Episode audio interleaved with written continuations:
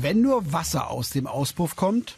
Man weiß es auch, dass wenn ich alleine fahre, ich der Einzige bin, der CO2 produziert. Und die ganze Welt etwas lernen kann? Unsere Wasserstoffproduktion in Boosbüll ist eigentlich die Blaupause, die Sie überall auf der Welt aufbauen können. Und Sie auch stolz auf das sind, was Sie erreicht haben? Und das ist schon äh, ja, genial eigentlich, dass wir das hier vor Ort produzieren und nutzen können. Dann sind wir ganz oben im Norden, Deutschlands erstes Modellprojekt, bei dem eine Region ohne fossile Brennstoffe auskommen will und voll auf Wasserstoff setzt. Doch wie gut klappt das und wie teuer ist das für die Bewohner? Seit einigen Wochen fahren zwei Busse mit Wasserstoff im Linieneinsatz.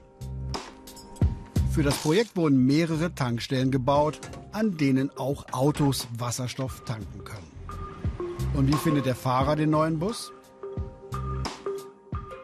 Das Gute an dem Bus ist, dass er geräuschlos fährt. Man hört nur den Elektromotor und man hört nur das Lenkgetriebe. Ansonsten ist Ruhe. Wenn natürlich Fahrgäste im Bus sind, kann man die Gespräche mithören. Manchmal ist es nicht so schön, aber man hört dann irgendwann nicht mehr hin und achtet dann eben auf andere Sachen im Bus, wie zum Beispiel den Straßenverkehr.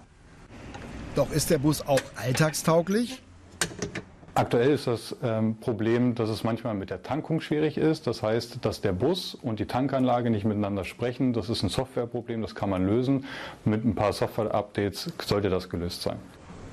Das Herzstück des Wasserstoffprojekts. Das ist hier unser Elektrolyseur. Den muss ich einmal öffnen.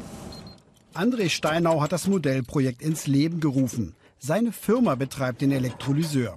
Mehrere Millionen Euro hat der gekostet.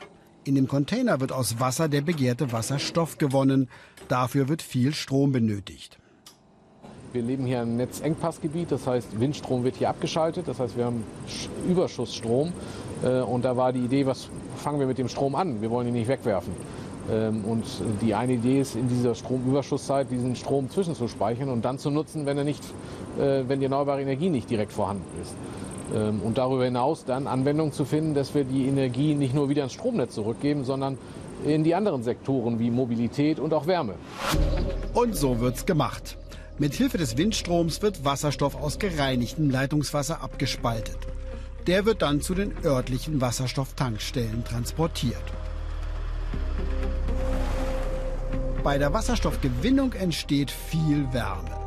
Diese wird ins örtliche Fernwärmenetz geleitet, so werden Häuser CO2-neutral beheizt, und zwar die im nahegelegenen Dorf Boosbühl. Max Böhm profitiert davon. Bislang gäbe es keine Probleme damit, meint der Handwerker. Die Wärme ist jetzt ein Anfang mit dem Gesamtprojekt natürlich auch in, äh, in Bezug auf, auf die Busse auch ein Anfang. Schön wäre es natürlich, wenn auch hier einfach ein oder zwei Wasserstoffautos vor der Tür stehen würden. Das ist momentan preislich noch nicht so, so dass sich jeder das leisten kann oder äh, dass auch wir uns das leisten können. Aber ich kann mir gut vorstellen, dass das schon Zukunft hat, definitiv. Ein Wasserstoffauto kostet ungefähr doppelt so viel wie ein vergleichbares Dieselmodell. Deshalb fahren erst 30 Stück in der Region.